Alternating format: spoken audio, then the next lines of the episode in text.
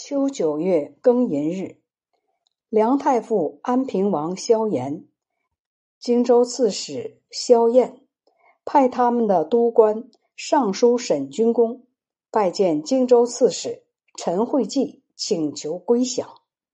辛卯日，萧炎等率领文武官员及男女渡江。甲午日，大赦天下。冬十一月丙子日。任命萧炎为平东将军，开府仪同三司，东扬州刺史。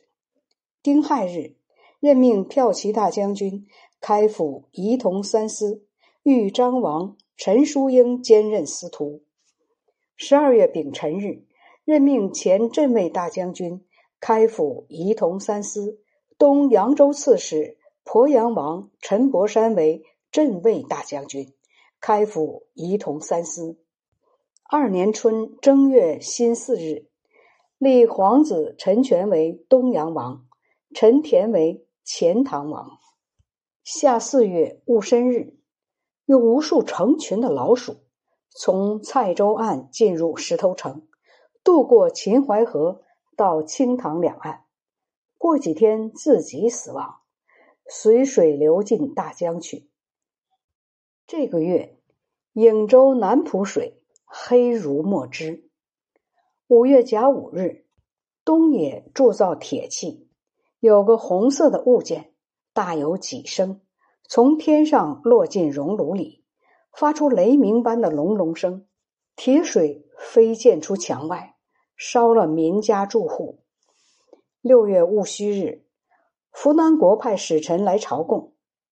庚子日。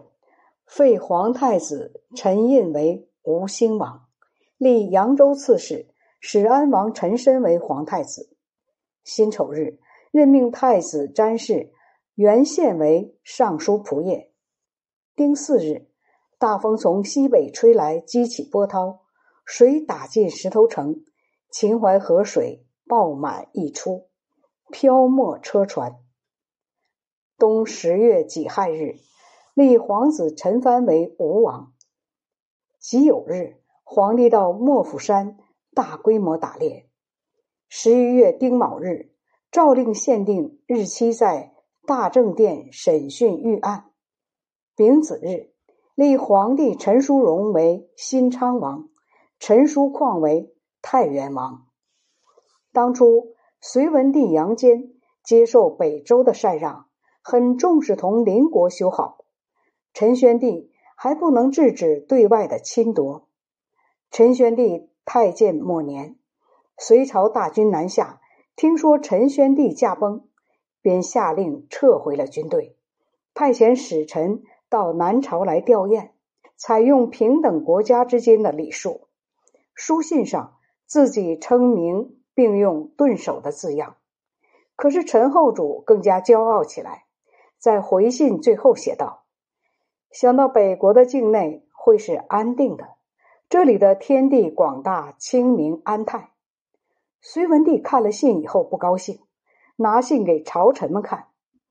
清河公杨素认为这是对隋国君主的侮辱，两次叩拜请求给自己处分，同时和襄公贺若弼等全都奋起请求讨伐陈国。后来。陈国副使袁彦到隋朝聘问，偷着画下了隋文帝的相貌带了回来。陈后主见了隋文帝的画像，大惊道：“我不想看到这个人。”陈朝每次派间谍北来，隋文帝都赠给他们衣服马匹，按照礼节把他们送回来。于是后主更加骄傲，不忧虑外来的祸难，过分沉迷在酒色里。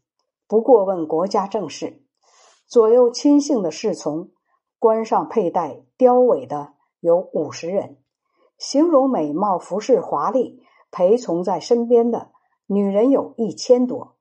经常让张贵妃、孔贵人等八个人夹着自己坐着，江总、孔范等十人参加宴席，号称侠客。事先让八个女人折叠好彩笺。写作五言诗，十个客人相继贺诗，迟了就罚酒。君臣畅饮，从夜里直到天明，把这当做常事。又大肆修筑工事，没有停工的时候，还从江上市上收税，征税的名目上百种，刑罚残酷过度，牢狱里经常压满囚犯。福州山和蒋山上的柏树林，冬月里从木皮上常流出甘甜的汁液。陈后主认为这是天降甘露的祥瑞。前后出现的各种灾异情况很多，有神人自称是老子，在京城里游荡，和人谈话，但是看不到身形。他预言吉凶的事情常常应验。得到酒便喝干，过了三四年才不见。还有在船底下有说话声，说明年大乱。往船下看，发现个婴儿，长三尺，但是没有头。江山上很多鸟鼓动两翅，拍打胸脯，还喊道：“奈何地，奈何地！”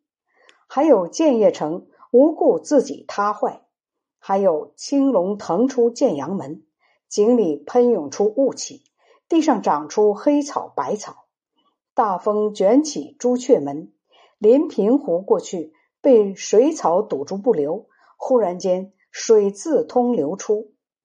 陈后主又梦到穿黄衣的人来围城，于是把绕城四周的橘树全都砍掉。又出现一条大蛇，从中分成两段。头和尾各自爬走，夜里要水喝，忽然水变成了血，有血沾湿台阶，又进到床头，忽然变成火烧了起来。有狐狸钻到陈后主的床下，捕捉时便不见了，认为这都是神灵，于是陈后主便到佛寺去卖身为奴，以便攘除灾祸。